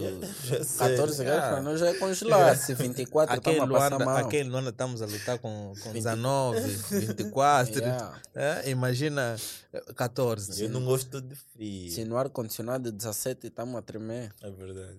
Ah, Não, um bom ar-condicionado com uma boa manutenção em dia. Yeah, 17. 17 estamos a tremer. Imagina se chega a 10. Epá, ali mesmo. Mas como é que está a ser a preparação? O que é que podemos esperar dos nossos atletas para este campeonato mundial? É, do nosso lado, acredito que virão bons resultados, porque estamos mesmo a vir com garra e temos mesmo vontade de vencer, seja lá em qualquer país que seja. Então, vamos mesmo dar no duro. A preparação, eh, alguns atletas estão a conseguir eh, comparecer aos treinos da, da seleção na integridade, né? Eu só estou a conseguir sábado por causa do trabalho e as ocupações que tenho, mas estou a treinar, estou a fazer três treinos por dia, quando posso, assim, segunda, terça, segunda, quarta e sexta, três treinos, terças e quintas faço dois. E- mas os outros estão na, na concentração da seleção. Quem pode falar com mais propriedade é o mestre. Ok. Eu estou a fazer todos os dias os treinos, ainda não faltei nenhum dia. Mas tem alguns, alguns colegas que não conseguem aparecer por causa do trabalho, como é o caso do Copé, da Luzimer, do mestre Ramoto. Yeah, mas o treino está sendo muito bem, passado pelo mestre Paquice e o Chicão. E acredito que os atletas estão todos capacitados para conseguir chegar ao pódio desse Mundial. Até porque para vocês, né, já, já é familiar, né? Tem um mestrão, que é o mestre Yeah, Paquice, yeah, tem yeah, um, o mestre Chicão, é a Chicão. puxar pelo Ah, treino. Já imaginas o treino, né? Não, eu- eu acho que esse treino triplicou. Ela aqui já dá um treino. Chicão que tá e nos tanto, fazer. já, já dá um treino e tanto, ali não imagina. É. Mas agora, Mas em, um ter- em termos de gestão de conflitos, né? Porque cada, cada estudante ou cada atleta que aí está tem um, Precisa o seu, fazer. não, o seu mestre que, que, que puxa os treinos. Uhum. E agora, muitos, pô, México é um, é um cara muito popular nas redes sociais. Uhum. Não é? Muita gente quer treinar com ele, porque o Mexicano, quando está dar os seus treinos, Treino. mete música, Uhum. aí nós acabamos dançando muitas coisas. Olha, não está a ser diferente lá. E agora, como é que tu vês esse contato de tu vês, pô, muita gente tem o, o determinado sonho de treinar com o mexicano e agora tem oportunidade na seleção. Será que é um conflito em termos de posições que o, que o mestre da, da, da Z1, da CP passa e agora o mestre da GF Team é que está a passar as posições? Na, ver- na verdade, não, porque treino da seleção já não é para se passar técnica. Estás a perceber? Porque cada um já vem com seu, Jogo. o seu jogo, estás a ver? É só para eh, dar mais alguns ajustes, estás a perceber? Então, e graças a Deus o pessoal está a gostar do treino do mestrão, do Chicão, está a passar um bom treino. E eu estou a gostar do feedback do pessoal. Até agora ninguém ainda reclamou dos treinos. Yeah. Quais são, no teu ponto de vista, quais são os atletas que tu achas que em cada categoria poderão levar, poderão estar no pódio? vai ser, vai ser, vai ser difícil citar os atletas porque pode acontecer o, sei lá, uma desclassificação, tudo é possível, a Mas des- desclassificação no mínimo, já não temos o William Bombo aí para entrar no, no mate. E aí também não vai ser assim, Não, vai mas- ser considerado que é um, um fã, quer tirar um... Não, mas eu, eu, eu, eu posso falar por mim, eu acredito que eu estou capacitado de chegar ao pódio desse Mundial. Desde que eu estou a treinar, eu me sinto bem. Agora é só esperar. Diminuir os haters aqui na barra. yeah, yeah, yeah. Ah, yeah. Uh, Então, Luiz, na tua categoria, Eu vou levar esse mano. Eu, é a primeira vez que luto fora, né? Mas é, tenho mesmo. E ele ainda terá a oportunidade de lutar o Sub-21, que é o próximo eh, agosto. Agosto. oh, então tu vais... E já é uma boa preparação para o World Pro. Cazaquistão, yeah. Não. E aí. E já vais ter esse, esse lado de experiência, vais escolher um pouquinho. Mas como é que tu tens feito a preparação? Porque acredito que o mestre Nel tem uma grande referência, já estava lá. Sim, O mestre, mestre Américo também já Também estava, já estava fora. Então acredito que são pessoas que podem te passar muito testemunho. Mexicano também foi agora, também pode passar o testemunho daquilo que ele viu. O testemunho é sempre mesmo, ali bate. Mas, é, contudo, claro, né? A pessoa bebe da experiência de quem já foi, mas também tem que adquirir as suas, né? Às vezes vão te dizer, não, ali faz isso, faz isso. Você tem que ver com teus próprios olhos, tens que sentir na pele para acreditar. Então, temos noção de, de qual é a responsabilidade que estamos a carregar, estamos a treinar para isso, quer dizer, já estamos nós não estamos a treinar neste ano para esse campeonato. Já São foi. 6 anos, 10 anos, 15 anos, há muitos 11 anos a anos. treinar para qualquer campeonato que venha por aí. Então, o que vai contar não é só a preparação de agora, é a experiência que já adquirimos com estes anos todos, o sofrimento que já foi lutar, sair com lesão sem nenhum kwanza, sem nada, joelho estalado. Então, aí. mas eh, acredito que vamos ter bons resultados nessa, nesse campeonato. Em termos de, de despedidas, né? Qual é o, a dica que vocês querem deixar para para os novos praticantes e para aqueles que vão acompanhar como eu o, o Mundial, não é? Lá para os dias 14. O que é que vocês querem deixar para o pessoal? Para mim, é só para os mais graduados, né? Que voltem a lutar, porque não estamos até lutando faixa preta, né? É não estamos até lutando na faixa preta. Mas também não tem como, na tua categoria ca- surge um mestre Nelton. É complicado, tu já sabes, pô, aí você é obrigado a, a, a ganhar muita energia. É, eu preciso de mais luta para mim poder evoluir. Yeah, yeah, yeah. Então, é, Eu ainda não me queixo disso, né? ainda sou faixa roxa. Ainda tem um de muitos luta. atletas aí. Mas a dica... Mas também na tua categoria de faixa preta tem mais lutas, não? Faixa preta? Faixa preta. Faixa preta Aqui, na- faixa na- preta não tem muitos que lutem. A partir da marrom mesmo já começa a baixar. Acho que é a partir da preta. né? A partir da marrom.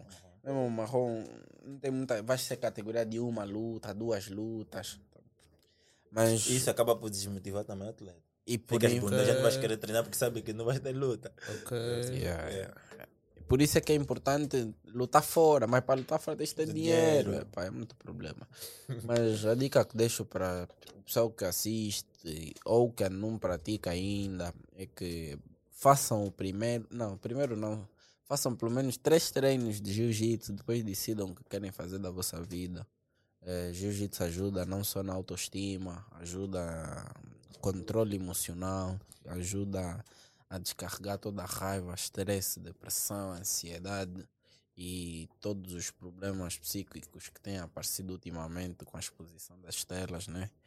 E yeah, é isso. Bora lá, acompanhem o campeonato mundial que vai decorrer na Mongólia entre os dias 14 e 20 do mês de julho. Estaremos lá em peso a representar Angola e contamos com o apoio de todo mundo. E é isso. Boa, boa, boa. Epá, eu desde já vou agradecer pela vossa presença aqui. São pessoas que eu desde, desde o nosso programa, eu já sabia que, assim que os conheci, eu já sabia que teria um momento que quando eu começasse a, a falar de jiu-jitsu, seriam as primeiras pessoas. Não é claro, né? Nós temos aí uma outra entrevista com o mestre Chicão também que vai cá estar, que vai falar um pouquinho sobre seu historial. Ele que também é uma pessoa, uma referência para mim que poderia participar. Não deu ainda, mas é muito para breve. E eu vou pedir para todos vocês que assistirem esse podcast e acredito é o que vocês puderam colher várias coisas aqui. Se vocês querem aulas particulares, eu não vou deixar o número de cada um aqui. Você já sabe o nome da academia, mas digo já que não é de graça. ok? Porque as técnicas 10 que mil vocês vão... apenas. Academia. Não, aulas particulares. particulares. Ah, particular. ah, Depende ok. do género. Aí Mas também, ser. se vocês querem inscrever-se na academia da GF Team, é aqui logo no bairro Azul, na rua do Prédio Ambaca. Vocês poderão encontrar uma das academias de referências de Angola. E poderão encontrar esses dois atletas em horários diferentes. Certo. Agora, se querem aulas particulares, eu não sei quanto é que é o budget de cada um. Isso é uma questão de, de vocês pesquisarem as redes sociais de cada um e tentarem aí. E como disse o Luiz Antônio, uh, o jiu-jitsu ajuda muito para resolver outros problemas de saúde. E se vocês querem se tornar grandes campeões e querem ter um bom progresso na vossa vida de trabalho, Eu acho que essa modalidade vai poder ajudar-vos bastante. Então, subscreva o nosso canal não só no YouTube, mas sim também no Spotify, Google. Brevemente estaremos no humble.com. E aí permitem mais liberdade de expressão, embora também no YouTube há muita liberdade de expressão. E também subscreva no Google Podcast. Então eu vou dar um até já e fui. Perfect. Perfect.